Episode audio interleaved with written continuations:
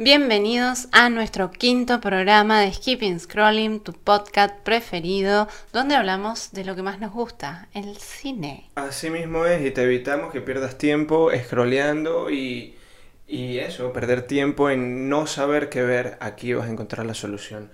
Hoy vamos a hablar de cine dentro de cine, metacine.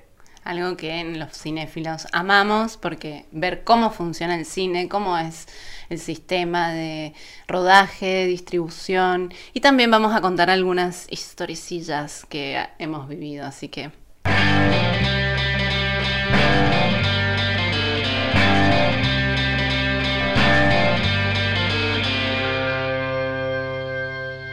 Bueno, vamos a arrancar este conteo de hoy de películas que tratan el cine dentro del cine, lo que es conocido como el metacine. Exactamente, lo que conocemos como metacine. y voy a arrancar con una un poco underground de un director súper famoso. Eh, esta película se llama Ed Wood y es de 1994 y es de Tim Burton. El querido Timothy. El querido Timothy, que casualmente mi gato en Maracaibo se llamaba el pequeño Timothy. Sí. No Pero no por Tim Burton. No tenía que ver con Tim Burton. No sé, le, le pusimos Era por Timothy Chalamet. Tampoco. Pero bueno. Coincidía que se llamaba igual que estos tipos. Te mando un saludo, pequeño Timothy.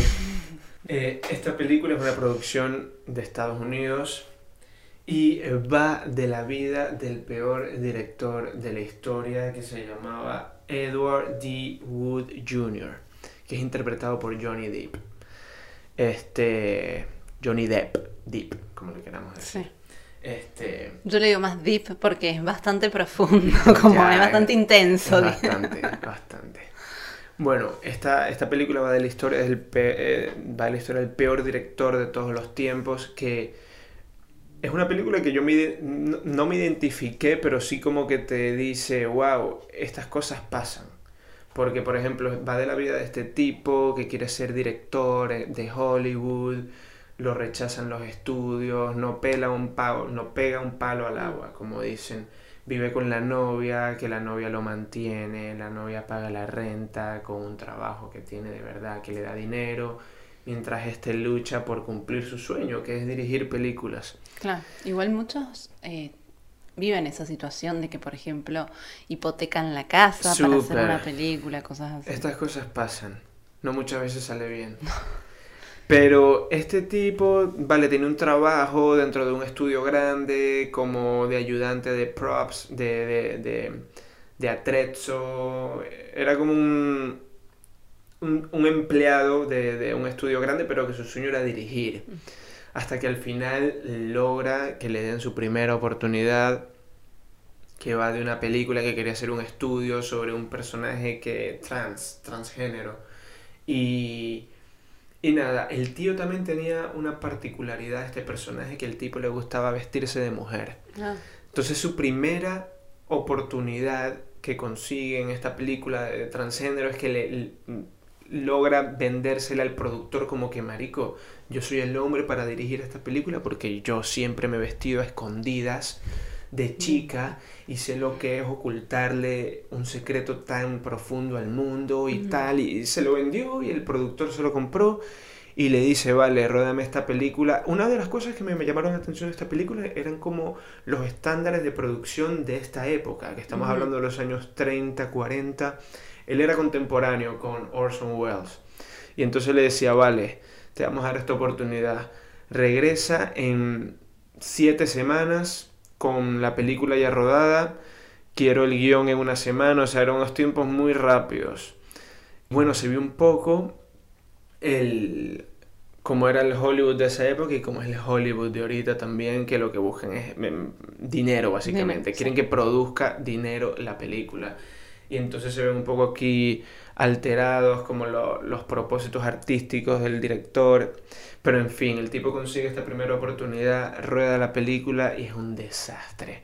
Desastre comercial, ni siquiera la proyectan en Los Ángeles, que era como el, lo más top de esa época y de ahora también, ¿no? Que tu película la proyecten en, en teatros de Los Ángeles no llega a proyectarse en Los Ángeles, es una cagada. Y el tipo se viene abajo, pues no, no consigue dirigir su segunda película y entonces ahí cae en cuenta de que, Marico, ¿por qué no mismo, o sea, yo mismo no produzco?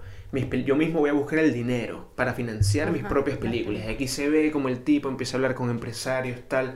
Es arrechísima. Es una película que tiene que ver toda persona que, que quiera dedicarse al filmmaking porque te va a motivar, weón. y, te, y te va a decir, coño, capaz yo estoy en un lugar parecido y si se puede echar para adelante. El tío al final logró ser director. Logró vivir de eso. Logró vivir de eso y logró hacer películas. Pequeños por ahí. Sí. No tan grande, pero proyectos, pero... Vale, sale, sale como rueda varias de sus películas, pero sale como rueda Plan 9 from Other Space, que es para esos tiempos la mm. peor película de la historia. Después vamos a hablar de otra de las peores películas del cine contemporáneo más adelante. Hoy te has venido con lo peor. hoy me vine con lo peor. Lo, peor lo mejor de lo peor. Exacto, lo mejor de lo peor. Películas sobre los peores cineastas. Que inspiran al final, porque son personas que lograron sus sueños de ser cineastas.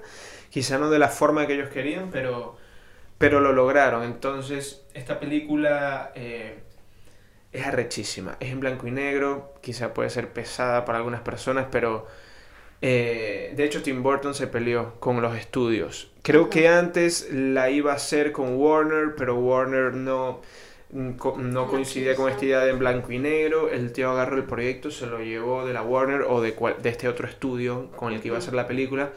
Y al final terminó haciéndola con Disney, con Touchstone Pictures, que es como una sucursal de Disney y en blanco y negro. Y es la película donde, según Tim Burton, ha tenido más control de todo. De hecho, es la película favorita que ha hecho Tim Burton de él. Y es la película favorita que ha hecho Johnny Depp con Tim Burton. Ha hecho un montón con Tim Burton. La película también favorita de Johnny Depp. De las que ha hecho con Tim ah, Burton. Sí. Y es la favorita de Tim Burton, de las que ha hecho él. Uno diría Hombres mano, El hombre mano de tijera. sí, o no sé, ha hecho, es que ha hecho muchas de Johnny Depp. Pero sí. Este, mm. Esta película también eh, habla mucho de un, de un actor que, que va mucho de decaimiento esta película, este director fracasado que siempre mm, hace películas que no tienen éxito y también toca el personaje de Bela Lugosi. Bela Lugosi, que, estaba, esperando a que lo sacara. Que, que, es, bueno, casualmente... El mejor Drácula. El Drácula, sí, el original, pues el del primer Drácula.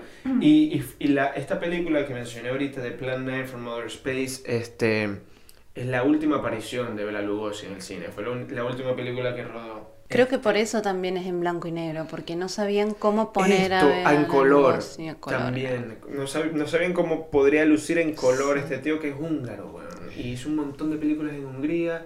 Después por la dictadura comunista se tuvo que ir y fue a Estados Unidos y también la petó con el papel de Drácula y después se fue a la mierda. Y aquí sale también el decaimiento de, de, de Lugosi, de Bela Lugosi. Sale como, bueno, cayó en drogas durísimas.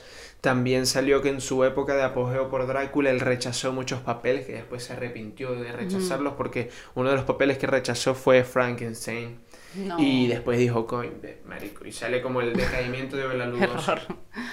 Mira. Carrie Wood que fue la, la esposa, la mujer que se casó este, con, con Ed Wood.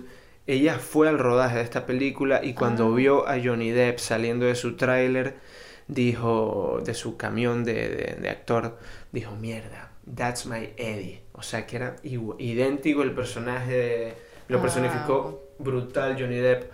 También otra, otra, otro gossip que te tengo es que Johnny Depp estaba súper deprimido durante el rodaje de esta película, estaba súper desmotivado con, el cine. Ah. Y, y también súper heartbroken, estaba mm, descorazonado porque justo acababa de cortar con Winona, Ryder. Entonces hay notas que decían que a veces el equipo de rodaje se lo conseguía con, ¿sabes? Con los ojos brotados de llorar. O sea, esta película la, la rodó Johnny Depp súper deprimido, weón. Súper deprimido. una época muy una ruptura. Otro dato cool es que esta película costó 100 veces más que toda la filmografía de Ed Wood junta. Estuvo en Cannes en 1995. Yo también leí por ahí que eh, esta relación que tiene Ed Wood con Bela Lugosi a Tim Burton le hacía mucho acordar a su relación con eh, Vincent Price, eh, este actor Sí, también, va. muy Que conocido. él rescató un poco, ¿no? También, que Claro, un y que en el era de películas de terror clase B Sí. y que sale en El joven mano de tijera, recién dije el hombre, ya le sumí unos años pobre.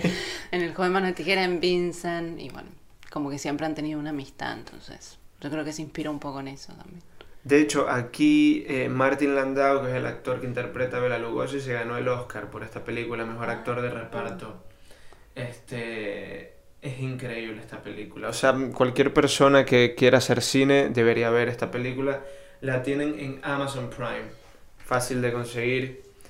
No, y, el estilo visual también, que sea en blanco y negro y que sea así con ese estilo tan Barton, un poco gótico, un poco oscuro. Y el rollo que lleva la película, que es un director super punky. O sea, el peor director de la historia. No repetía tomas, weón. O sea, sale en la película que el tipo decía rueden y el director de fotografía le decía como que marico, pero el actor se tropezó la cabeza con, el, con la pared esta, y él, no, no, no, déjalo así porque así queda más natural. O sea, se ve como que era un director Era mega punk el Ed Wood.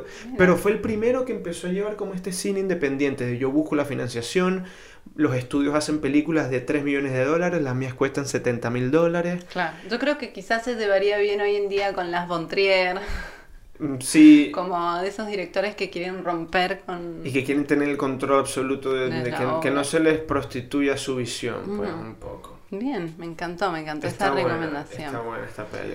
Yo voy a ir con una un poco vintage, pero es que no, no podía no traerla porque eh, habla justamente del cine y también de cómo se hace una película, todos los vaivenes que lleva a hacer una película y de una forma muy sencilla y como muy realista me pareció a mí, es eh, La Noche Americana o La Nuit Américaine de eh, François Truffaut Sí, va. Que acá tengo el librito, porque también hace poco fue el cumpleaños, entonces de paso Sí, hacíamos ah. el homenaje. Eh, es de 1973. Hay muchos actores franceses también. Está Jacqueline Bisset, que es británica. Jean-Pierre Lut, que es su alter ego con el que siempre trabaja en las películas, como en 400 Golpes, Sí. El Amor en Fuga. Bueno, la mayoría de su filmografía siempre está eh, Jean-Pierre Lut. Eh, y Valentina Cortese, que es una actriz legendaria italiana. Eh, y bueno, es muy interesante la historia, se desarrolla en Niza, eh, ya empieza el primer plano como que estamos viendo mm, una película normal, ¿no? Y luego a medida que se va alejando la cámara se empieza a ver todo lo que está alrededor de esa escena. Entonces ahí se empiezan a ver los camarógrafos. Esta es la película en donde hay una escena que están dos chicas y un director diciéndole, ah, yo soy el director, y las dos chicas están como tirándole la teja. Creo que esta película la vi, no estoy muy seguro, No pero... sé, no, no me acuerdo que- de escena. Que Truffaut sale en la peli. Es- Sale él la es el director, ¿no? ¿O no? Él es el director y a Sí, la vi. el director dentro, Dentro de, de esta la peli. película, sí, sí. Eh, la Sí la peli se llama Je vous présente Pamela o Te presento a Pamela como un típico melodramón de eso de los años 60, Ok. eh, donde siempre caen lugares comunes, de romántico, de no sé qué. eh, entonces es un poco cómica, ¿no es? A mí lo que me gustó es que viniendo de, de alguien como Truffaut, que es como un intelectual hoy del cine, ¿no? Y que Ya. escribió en Carter du Cinema con André Bazin, Godard, como que tiene todo ese academicismo. Sin embargo, la película es bastante cómica, bastante mm, sencilla y realista, como que al Es- final uno idealiza el cine y después en el vamos, estás ahí esperando. Es que en un rodaje pasan cosas cómicas, pasan cosas que no te esperas. Exacto, después nos vas a contar algunas historias que, que te han pasado. Em, entonces, eso me gustó mucho, que supo mostrarlo de una forma bastante sencilla y realista. Hay momentos en los que los actores están ahí como, "Ah, es mejor la película que pasa todo rápido que hacerla, porque estás esperando a que venga el Los camión. tiempos muertos que eh, dicen. ahí, ¿no? que no sé, se nos Monten luces. Sí, se nos rompió esto. Bueno, cosas que suelen suceder. Pero a su vez también se ve la trama de los personajes, eh, los actores, la vida de los actores. Está la actriz que, bueno, La diva. la diva, está la otra actriz que tiene problemas de alcohol. Como que esos personajes que siempre se dan en el cine De hollywoodense. Y bueno, es interesante también cosas que pasan y que truncan un poco la película. Eh, y se llama La Noche Americana por eh, esta técnica que El es de- plano, el- el Day de for luz, Night. ¿no? Claro, Exacto. poder eh, crear atmósferas no- nocturnas, pero subexponiendo eh, la imagen, ¿no? A través de un filtro azul. Exacto. Entonces, de esa manera es lo que hacían en los años 60. Hoy en día no es necesario porque tenemos mucho Yo lo hice en un mejor corto tecnología, este. ¿sí? A propósito. Pero me parece sí. que puede quedar lindo para Sí. probar eso con un filtro azul. Eh, y bueno, por eso también es eh, la noche americana. Eh, y es muy interesante que se ven también los falsos objetos. Por ejemplo, ves una ventana, pero en realidad es solamente la ventana. Una pero, pared claro, parece que fuera sí, una casa. Una tabla ahí. Eh, no sé, los candelabros que en realidad tienen una luz de adentro que apunta a la cara, todos esos detallitos que, que hacen entender cómo funciona también el cine. Eh, o las equivocaciones que tienen los actores. Eh, y bueno, y es una película que para mí habla de amor hacia el cine, incluso hay como actos de amor de los personajes de, para que la película no se vea truncada, hacen cosas así que... eh, como Aquí- sacrificios. Aquí creo que la actriz se va con el, el algún alguna persona del personal de foto, creo, ¿no? Hay una que se... Hay un amorío ahí. Hay un amorío entre los... El de foto parece que tenía todas las chicas atrás. Ya, weón. Y sí, hay como unos amoríos. Que traicionan al actor. al actor principal, Exacto, que se es va Jean-Pierre Lud. Y bueno. Jean-Pierre Lud hace el despechado. Sí que la vi. Que lo han dejado siendo encima la estrella. De bolas, de lo bolas. dejan por el fotógrafo. Y como bueno. que le da dinero, como que bueno, anda a dormirte con una prostituta o algo así. Hay una parte, creo. No sé esa parte. Eh, no sí. Pero sí que la, la vi hace muchos años, pero está, está buena, en verdad. Sí, es graciosa, o sea, me gustó que son muchas historias, pero que son todas conmovedoras en cierta parte sobre el cine y graciosas a la vez. Eh, y también mete mucho de sí mismo, por ejemplo, bueno, el director se llama Ferrand, el director de la, de la película, y es eh, un nombre que es de la madre, porque la madre es Montferrand, la madre de Ok, Truffaut. sí, va. Entonces él usa ese nombre. Y también hay una parte de un sueño donde se ve un niño sacando, eh, justo que dijiste Orson Welles, eh, como eh, imágenes del ciudadano Kane, del cine, robándolas, y es algo que hacía él cuando era niño. Sí, Entonces va. mete cositas también de su vida. Y el origen en realidad de esta película surgió en una conversación con Hitchcock. Porque en el- los años 60, el 66, eh, hizo una entrevista con Hitchcock Truffaut, Para que luego quedó en un libro, que es un libro que es increíble, donde Hitchcock habla de todas sus películas y explica cómo las hizo así paso a paso. Qué Ese recho. libro es de cajón para leer para un- una persona que le gusta el cine o que estudia cine. Y ahí Hitchcock le dice, imagínate que la historia y la acción, eh, digamos, no se da en el escenario delante de la cámara, sino que se da detrás de cámara. Ok. Y que los personajes importantes no son las estrellas, sino son los personajes secundarios. Esos son los personajes eh, más importantes, digamos, protagonistas. Sí, va. Y eso le parece que le quedó a Truffaut y a partir de eso hizo toda esta historia. En base justamente a eso, a lo que hay alrededor de la película. Exacto. que bueno. Lo que pasa alrededor de la cámara, no delante. Claro, exacto. Así que se las recomiendo porque es un clasicón. Ganó Oscar, de hecho, en 1974, Sí, la mejor- mejor película extranjera. Qué arrecho, man. Y después, bueno, en Cannes no, Eh, solamente estuvo como el, Seleccionada. pues. seleccionada, pero fuera de concurso. Ok. Y bueno, British, también ganó British Award, el BAFTA. Eh, mu- muy interesante. Y esta la puedes encontrar en Prime Video y Filming. Brutal, brutal. Yo me acuerdo que la vi en filming en su En momento, sí. Pero arrechísimo que esté en Prime Video, que estén películas así en Prime Video. Viejas. Sí, sí, me Sí. gustó. Así que. Esto. Yo te voy a contar una anécdota que Eso, contemos anécdotas, me pasó hace años cuando estaba estudiando cine en la Escuela de Cinema Audiovisual de Cataluña. En un rodaje, yo estaba de primer asistente de dirección. Y bueno, el primer asistente de dirección va un poco enfocado en que las escenas se rueden en el tiempo que están planificadas. El, asistente, el primer asistente de dirección tiene que tener como su Biblia el plan de rodaje. Vale, escena 38 se rueda de 6 y media de la tarde a 8 y media de la tarde. Y el asistente de dirección tiene que procurar que estos tiempos den Se y no, y no te pase por cuestiones de luz, Claro. por cuestiones de, de protocolo, de que, claro, eh, suponte ahí vamos a rodar cinco escenas hoy. Y Hay que seguir el plan de rodaje, claro, el presupuesto. Porque si alquilas un lugar no Sí, puedes pasarte la hora. el tiempo es dinero en el cine. sí. O sea, no se puede perder tiempo. Entonces yo estaba aquí como muy enfocado en que se rodaran estas escenas en estos tiempos y de pronto el, el director se encierra en una de las habitaciones a llorar, weón. No, pero ¿por qué? Iba tan mal. Marico, le dio un breakdown, le dio un... Sí. Le dio demasiado... rodar cine da demasiado es estrés. Sí, sí. Pero el chamo se puso a llorar, weón. Y encerrar, se encerró en un cuarto. Y entonces, ¿quién lo tuvo que sacar del cuarto, weón? Yo, marico. Mm. Yo tuve que decirle, brother, tranquilo, tal.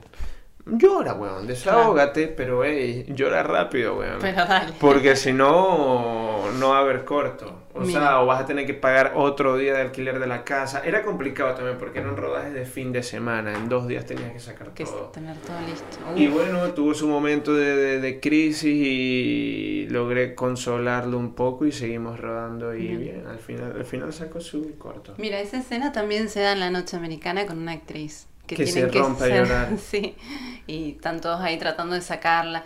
Eso es lindo porque se crea como una crew de gente, o sea, se ve todo. Compañerismo, esa parte, una claro, más em, emocional y, y de colaborar, de ser solidario con los otros. Eso es Eso también es interesante. ¿Qué más tienes tú? A ver. Tengo aquí una bastante comercial. Me gusta nuestro contraste porque tú recomiendas cine súper clásico, súper em, cool también, Sí. pero clásico. Y yo te voy a sacar algo demasiado pop, demasiado Hollywood, high budget, selling popcorn. Esta película se llama Tropic Thunder, es el 2008, Ah, eh, es una producción estadounidense. Es dirigida por Ben Stiller. Me, me encantan las No. películas que dirige Ben Stiller. Y la protagoniza él también. Es arrechísima. Y va de, de un crew de rodaje que se va a Vietnam para rodar una, un guion adaptado sobre un libro de un sobreviviente de Vietnam. Dramón Es un- sería. Exacto, o sea, el, el, el supuesto libro, el, el que adaptaron el guion para rodar la película, es un dramón, pero la película es de comedia, weón, me da demasiada risa. O sea, entonces se encuentran estos tipos en Vietnam y, vale, resulta desastroso los primeros días de rodaje. El director de esta película que están rodando es British y, y me, o sea, da risa el estereotipo British que ponen y Marico va súper mal. Y para no cargarles la película, en fin, para resumir un poco, los tipos Pero de- sí, sí, igual no pasa nada. sí. Bueno, vamos a decir. No vamos a develar un final. No voy a develar, algo. exacto, no voy a develar ningún, ningún punto de giro definitivo, pero al final el equipo de rodaje se encuentra metido en, una, en unos campos en Laos, por aquí, por Vietnam, Laos, donde hay guerrilla, de verdad. Real. Y entonces Mira. los actores piensan que es, un, es algo que está haciendo el director para darle realismo, y no, es que están metidos en medio de, de- de campos de heroína, de donde se produce heroína, ahí en Laos, en Vietnam, que hay terror, eh, terroristas, no, guerrilleros, vietnamitas, weón, y de Laos, de por ahí, cuidando estos campos, weón. Es arrechísima, weón. Y también es como una sátira a todas estas películas de género sobre Vietnam, como la de Francis Ford Coppola, Apocalypse Now, o un par que hizo también el, el tipo este Hay chavista, Oliver Stone. Platón. Platón, de Oliver Platón, Stone. Platón. Eh, que está Charlie Chin, creo, en esta, ¿no? Y bueno, es como un poco de burl, de sátira a, a estas películas de género sobre Vietnam. También Spike, Spike Lee hizo una Ah, recientemente no eh, sobre bueno, unos afroamericanos que estaban en Vietnam. Pero esta película es brutal, weón. O sea, había demasiada risa. Es una sátira a, a, a lo que es el, el metacine cine. también. Y, y bueno, el, el protagonista lo interpreta Ben Stiller, que originalmente iba a ser interpretado por Keanu Reeves, que al final no. Robert Downey Jr., marico, me encanta Robert Downey Jr., es brutal y este, él hace el papel de un actor blanco australiano que se hace una operación de pigmentación para interpretar a un afroamericano, un negro. O sea, hizo, eh, hace lo contrario que hizo Michael Jackson. Pues Claro. Michael Jackson se volvió de negro a blanco, él se vuelve de blanco a negro para interpretar este papel. Y el personaje de Robert Downey Jr. era australiano porque él, este, iba a ser originalmente en el guion, era irlandés, el personaje de Robert Downey Jr., pero él pidió que se cambiara a australiano porque ya tenía, asimilaba el acento por Natural Born Killers, que le interpreta un australiano aquí. Este, Robert Downey Jr. En el, en el personaje que interpreta, el personaje nunca, el, el actor que interpreta él nunca se sale del papel. Siempre está, incluso cuando lo están grabando, él hizo lo mismo en esta película, en Tropic Thunder. Siempre estaba metido en su personaje, así cuando estaban en los breaks y tal. Que esto lo hacen los actores de método. Sí, Los método. actores de método, no, o sea, están, el rodaje dura tres meses, ellos son el personaje este, siempre así, cuando estén comiendo, no salen del personaje. Sí, que- como eh, Robert De Niro para ser taxi driver, condujo Es- antes un taxi. Eso es. Marlon Brandon también. También Christian Bale. Yo tuve un profesor del SCAC que, que, que hizo el making of del maquinista. Que es esta película donde está súper flaco y se vuelve loco. El tipo siempre, siempre estaba metido en el personaje que no le podías hablar en los breaks ni nada porque siempre estaba ahí comiendo como loco. Estaba actor de método que no se sale del personaje, weón. O como le pasó a Jim Carrey con. Man on the Moon. Que hay un documental, Jim and Andy, que marico no se sale. O sea, lo- y puede hasta venir la policía y todo, que de hecho pasó. Y no se sale del personaje. Y es increíble. O sea, eso, esto a mí me fascina, el Sí, mundo de la sí. actuación, esto. Que tú dejas de ser tú completamente Para por, por, otro, por sí. este momento. Hay un, hay un personaje que es el agente de eh, Tug Speedman, que es el protagonista que interpreta a Ben Stiller y es el agente, el manager, que iba a ser interpretado por Owen Wilson, marico. No. Muy mal que me esté riendo, pero Owen Wilson se trató de suicidar cerca, del, cerca de la fecha de rodaje de esta ¿En película. serio? Mira este gossip. Que, gossip Un de- gossip super dark. oscuro. Y, y entonces Ben Stiller Wow. dijo, no, descansa, te trataste de suicidar, no vas a ser este personaje tal. Y pusieron a Matthew McConaughey, que lo hace brutal, weón. Pero sí, un dato... Marico, Matthew McConaughey me encanta. Y eh, interpreta al manager de, de este tío, de, de, de, de Tug Speedman, que es un, un manager que está como que cagado porque cree que lo va a abandonar por otro agente. Tom Cruise también aparece aquí como un ¿Qué? productor ¿Qué? de un estudio súper grande que es un hijo O de puta sea. que solo le importa el dinero, como bueno, los productores tochos estos de Hollywood. Sí. Está también eh, Jack Black, weón. No, mira, Increíble. voy a hablar Marico, de el Jack reparto Black. de esta película es muy arrecho. Todos los amigos, digamos, porque ahí Jack Black, Ben Stiller, brothers. Wilson son todos amigos. Hace un cameo Tobey Maguire también. es, es increíble esta película. Esta película, bueno, es del 2008 y la pueden encontrar en Prime Video de Amazon y también en HBO Max. Está fácil de encontrar. Y es increíble, bueno. O sea, así les guste o no les guste el cine, vean esta película que se la van a pasar Qué muy bien. sí. Si les gusta la realización de cine, véanla también porque arrechísima. Mira, yo ni sabía que Ben Stiller dirigía películas. O Sí, sea, ha- hecho de varias. Desayunar. The Cable Guy está muy arrecho también de él con Jim. Carrey de protagonista. Muy buena. ah, The Cable Guy es de Ben, de Ben- Stiller. sí, Ben la he Stiller. visto, me Muy encanta. arrecha. Wow. Sí. Ha hecho otro par también buenas. Mira, mira Ben Stiller. Eh, yo también te voy a hablar de una película del 2008 donde también está Jack Black. O sea que acá hizo de todo Jack Me Black. encanta en Jack Black. 2008. ¿Has escuchado la banda de él, weón? Tenacious D. Que Es hicieron la una de la película. película. Exacto, Ah. Tenacious D in the Peak of Destiny. Sí, Sí. marico, me encanta Jack No Black. sabía que era una banda real, pensé que era Era como- real, con el gordito. película. Sí, tienen discos y hacen giras y todo. Mira. Wow. Bueno, acá Jack Black hace su clásico papel de gracioso, entrometido. Eh, es una película de Michel Gondry y se Ah, la llama Be. Kind Rewind o mm, Rebobinado. Ah, o Rebobine, la de- por favor, la en España. La de la tienda de... De la tienda de Bioclub, exacto. Eso es, sí sé cuál es. No la vi, pero sé cuál es. Es, es que es muy difícil de encontrar. O sea, acá yo hago un apelo a la plataforma porque me fue muy difícil encontrarla. Ok. Casi que caigo en, sí, En el, en el redes bajo piratas. mundo, bajo mundo de la En el piratería. deep web, no. Sí.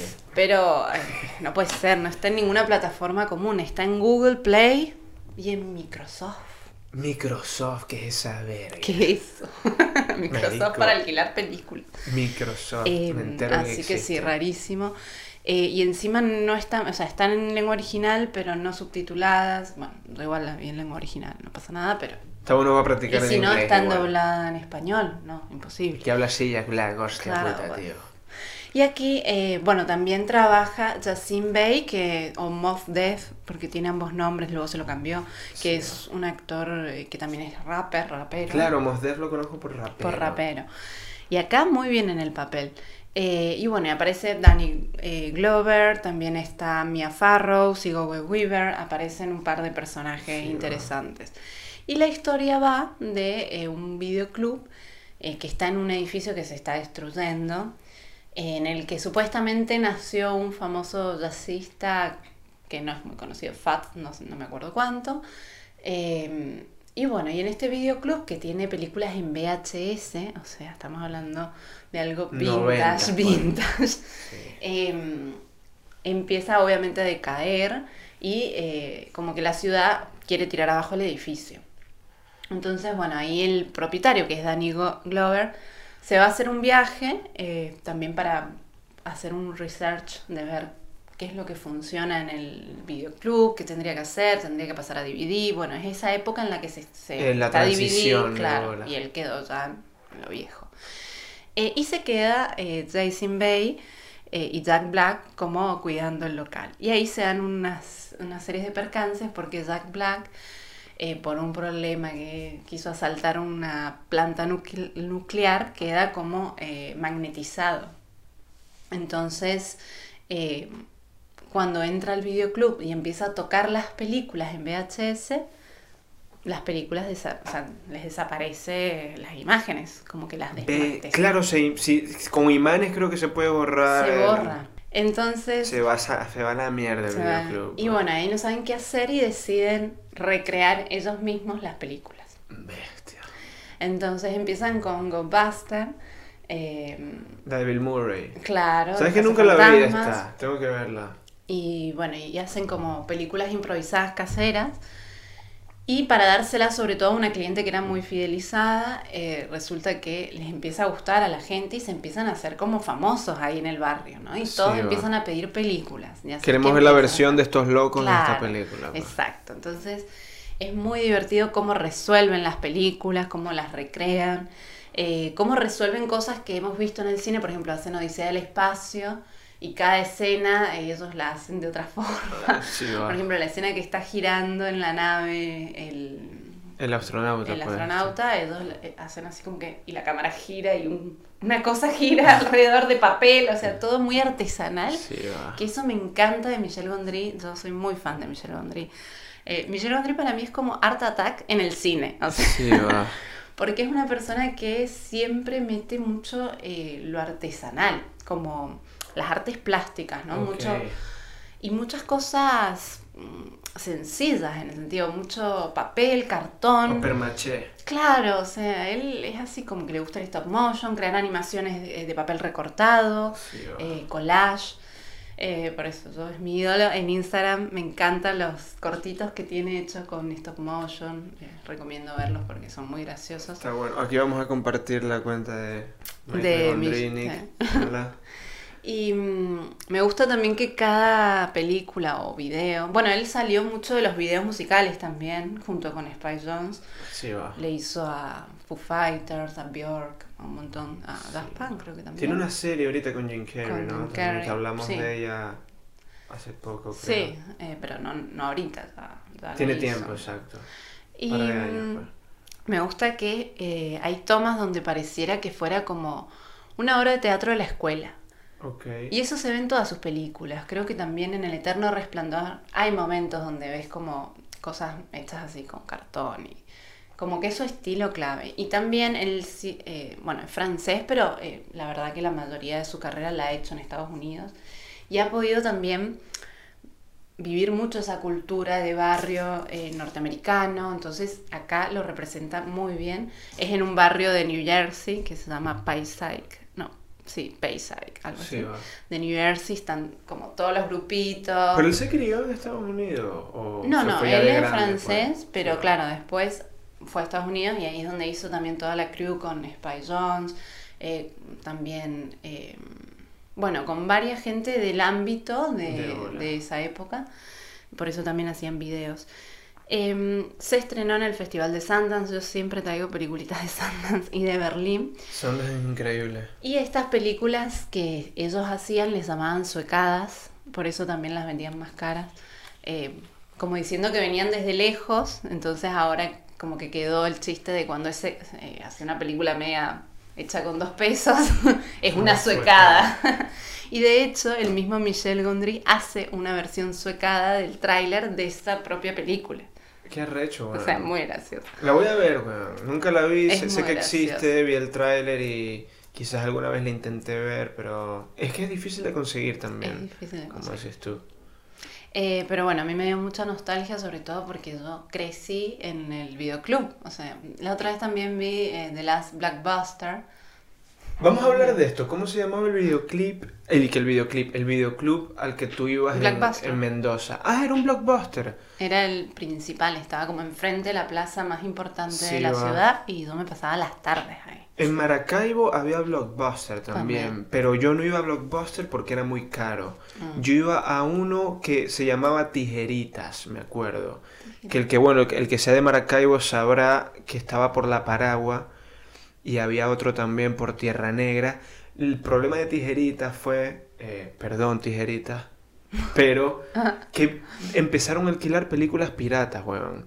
Entonces tú Ah. podías alquilar una película y de repente te la llevabas a tu casa todo emocionado para verla, metías el DVD y era una En película chino. esta film- no, filmada de Handicam, Ah, ¿te no, acordás? Cuando se, no sé cómo Marico, hacen se eso, para- entran con la cámara Sí, al cine. De hecho, hay un, hay un capítulo de Seinfeld que es de un tipo con, contrabandista de películas y se mete ahí y tenía una pistola y entonces él se metía y le, y le pedía a Kramer, creo que era, que le filmara y resulta que Kramer hace, bueno, los fanáticos de Seinfeld sabrán, pero este era el pedo de tijeritas que se fue a la mierda en un punto claro, por porque... eso era tan económico. Marico, pero al principio alquilaban películas originales Bien. a buen precio, pero después cuando empezó el boom de la piratería, ellos empezaron a alquilar también películas piratas y te llevabas una película ilusionada a tu casa y veías que era una mierda filmada con Handicam y coño la madre. Una porno. Una- Verga. Como cuando te descargabas también en torrent.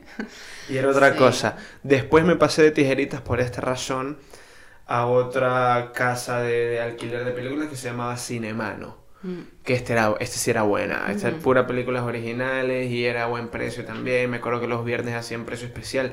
Y el día más feliz para mí era el viernes porque era el día, en que, el, el día que tenían ofertas.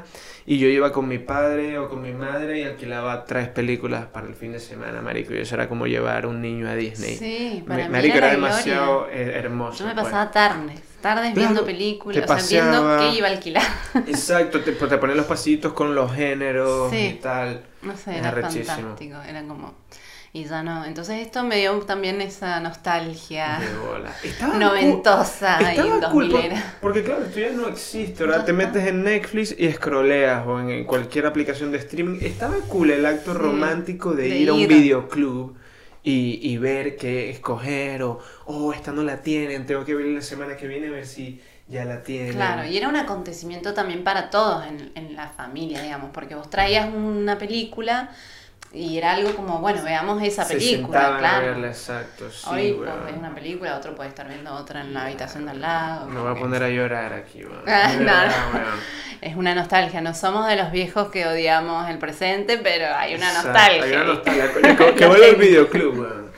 También me acuerdo, me llegó un flashback ahorita que en- Mm. cuando yo, yo viví en Caracas unos años también y había un sitio que se llamaba eh, Videocolor Yamin Family Center, que era videoclub y también tenía como otro piso de arcade, de maquinitas de estas. Ajá. Y una vez me encontré a Florentino.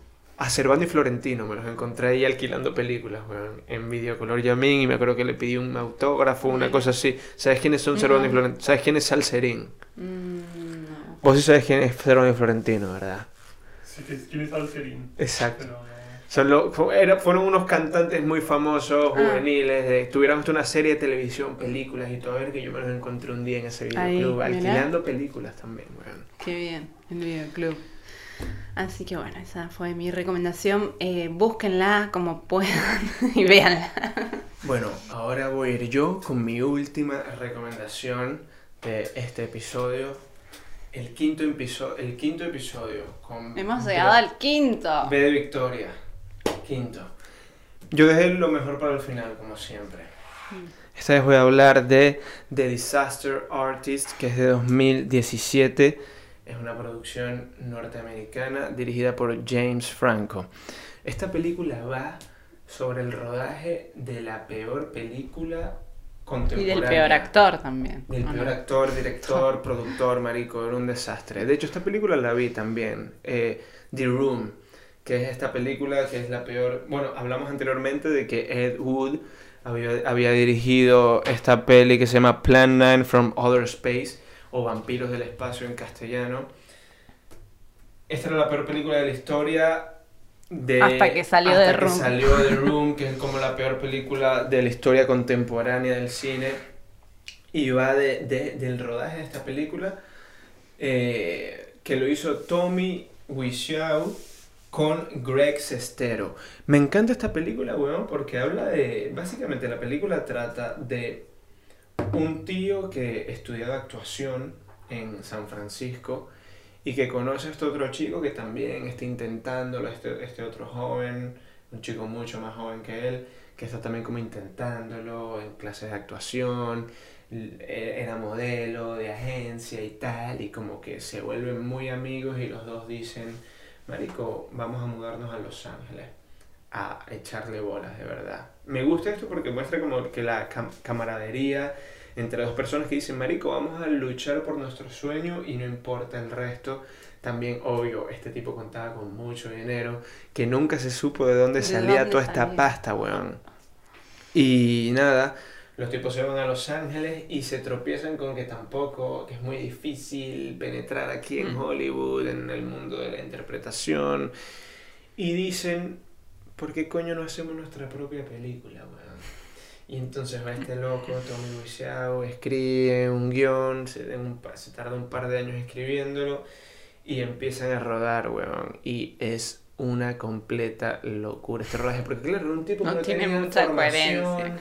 Ni formación como director o Ni como escritor en- para la parte como actor es narrativa. fatal. Yo vi, como te dije, vi justamente, casualmente ayer, vi The Room Mm. y da risa, weón. O sea, da risa porque es entre una película rara y una clase de inglés, weón. ¿Sabes cuando tú estás viendo videos de, de clases de inglés que te pronuncian súper bien? Sí. Hello, Mike. How are you? Let's have a cup of coffee. Oh, yes, Greg. I think that's an awesome idea. Would you like some sugar on it? Esos son los diálogos, huevón. Mira, voy a Room. practicar mi inglés con Marico, The Room. Yo, yo la vi ayer con mi compi de piso y nos cagamos de la risa, marico. La terminé de ver, weón. Porque es que yo decía, esta verga Wow. está mala. Que yo tengo que ter- terminar de ver cómo termina. Y marico, o sea, eh, increíble interpretación de James Franco como, como copia a Tommy Wiseau, Ujú. incluso con los gestos, weón. Y un fun fact que vi, que leí por ahí, es que James Franco nunca salió del personaje tampoco como actor, como, como estos actores de método, incluso dirigiendo, porque él dirigió la película de Disaster Sí. Artist, es de, la dirigió él, y no salía nunca de, de Tommy, o sea, siempre hablaba como él, gesticulaba Y bueno, como era él. también como Tommy era el director y a su vez actor. Y productor. Y James Franco, actor, exacto. director. Bueno, el James Franco, si, mm, si no me equivoco, no lo escribió él. Está basado en un libro, el guion está basado en un libro que escribió Greg Sestero, que es el segundo personaje, Ajá. el, es el- este mejor amigo de, de Tommy Wiseau, que también era actor más joven y que se muda con él a Los Ángeles a, a perseguir su sueño de actor, ¿no?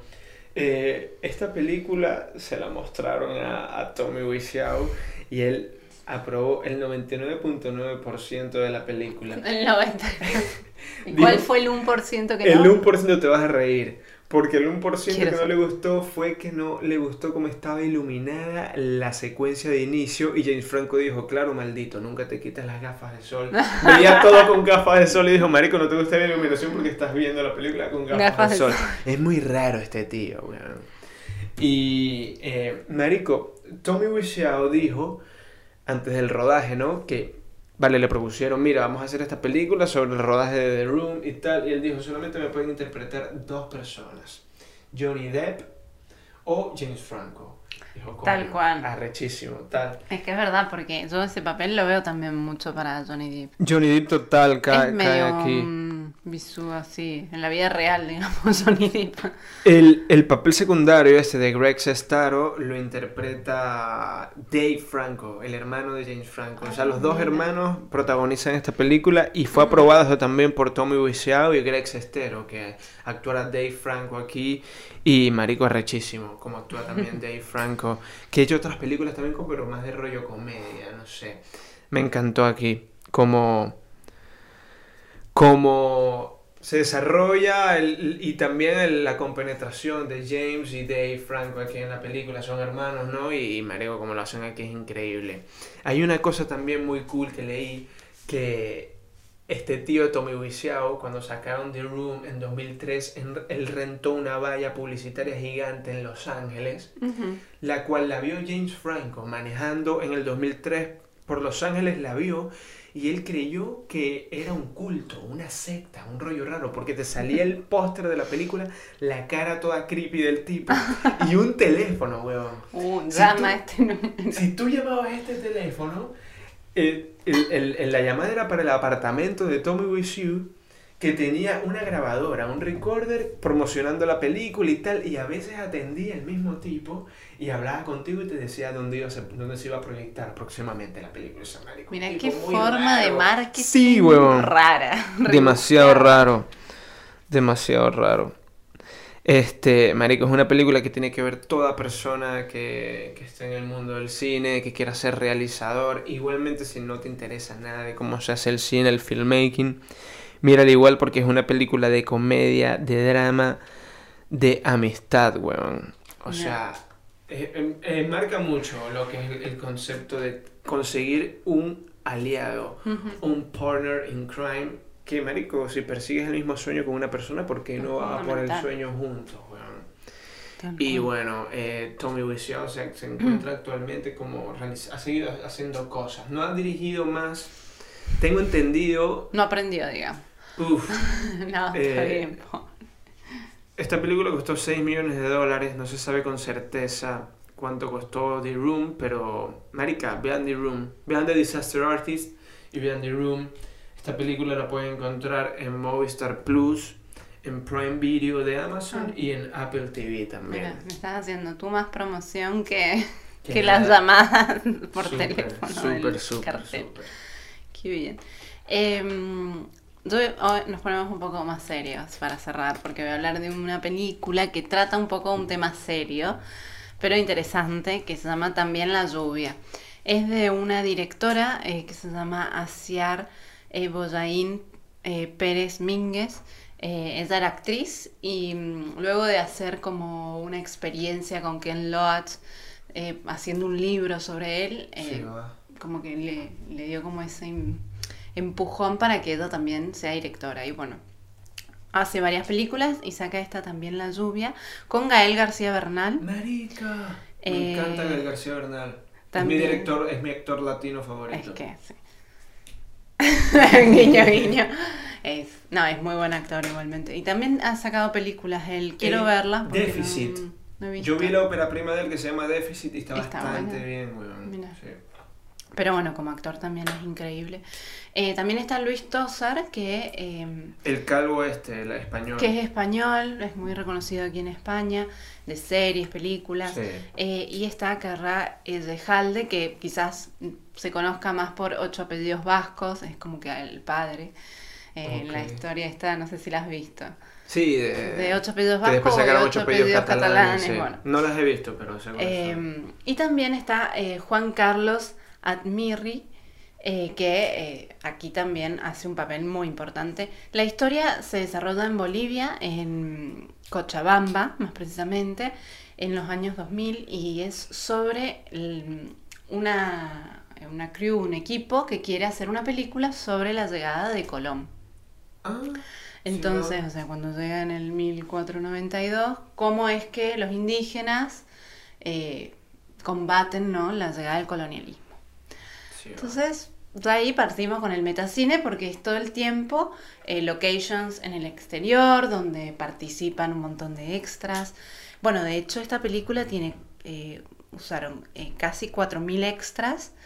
eh, 300 eran indígenas, eh, 130 era solamente el equipo, la crew, eh, hicieron más de 70 locations diferentes, todas en el exterior, o sea, medio en la selva. O sea, un poco como. Fritz Carraldo de- del director este, ¿cómo que se llama? Que yo lo vi en persona hace poco, que fue a la Em, filmoteca. El documentalista este Sí, pero de no Grizzly. Man. ¿Cómo que se llama el tío este? Que no tiene una voz súper... Sí, sí, Psycho Ficarraldo la... es muy buena película también. Bueno, una cosa así. Werner una- Herzog. Herzog. Sí. Herzog. Em, sí, la escena del barco en la selva es increíble. La cosa es que em, justo en ese momento pasa un poco lo, lo de la película de Ben Stiller igual. no, Se pero acá no es tan todo. gracioso porque claro, realmente están filmando esta situación de eh, los colonialistas y el grupo indígena, que hay un líder, que es eh, Juan Carlos, el líder. Y mm, de repente también, en paralelo, en la ciudad se empiezan a ver protestas porque hay una multinacional, como siempre acá metiendo llaga- el dedo, La Repsol, la British Petroleum. las de- el multinacionales norteamericanas. Esta se llama mm, Bechtel, o sea, esto es una historia real que pasó en el 2000. Eh, se llama la Guerra del Agua, de hecho. Y querían comprar, bueno, de hecho compraron eh, por manos del dictador eh, Hugo Banzer Suárez el agua potable, lo privatizaron de repente. Entonces, claro, privatizaron el agua, los precios obviamente eran Y carísimos. eso que Bolivia no tiene ni salida del mar, ¿no? Marico. No, no- sí tiene, creo. Creo que no, weón. Ninguna. No tiene. Se la quitó Perú, la última que tenía, y creo que Y estaban chao. como tratando de revendérsela. Está muy jodido en Bolivia. No tiene salida Claro, igual venían como mal de una gestión muy mal hecha. eh, entonces, bueno, no les quedó, no les quedaba tampoco otra.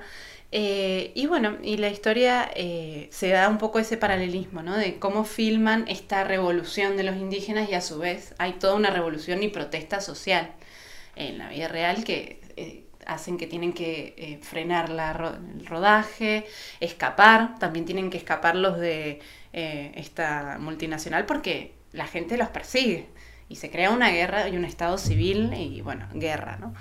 Eh, finalmente escapa Betz- Betzmel y, y no hace el contrato, cancelan el contrato, pero encima tienen la cara, la cara dura de después querer hacerles un juicio a Bolivia por 40 millones. Y bueno, esa historia se- pasó en la vida real y bueno, terminó así, pero es interesante cómo el personaje del productor también se ve jugando eh, y protestando por la gente de ahí, que es este español, entonces bueno, se dan unas situaciones interesantes. ¿Dónde se puede ver esta película? esta película se puede ver en HBO, en Flixolé y en Filming. Así Sí, que va. se las recomiendo. Y bueno, vamos cerrando ya. eh, nos quedaron un montón. Cecil B. Dement, eh, bueno, La Rosa Púrpura del Cairo, Mulholland Drive. Living in Obli- Oblivion con Steve Buscemi me gusta mucho también. Eh, pero bueno, estas fueron las que elegimos y espero que les guste y Bueno, esto fue todo. Estas películas pueden darles una idea de lo que es participar en el rodaje de un filme y pueden ver que pasan cosas desde terroríficas hasta mega cómicas. Muy graciosas. Eh, y bueno, nos veremos en el próximo podcast, eh, que no sé todavía cuál va a ser el tema, como siempre propongan si tienen ganas, eh, aquí estamos para, para escuchar también propuestas.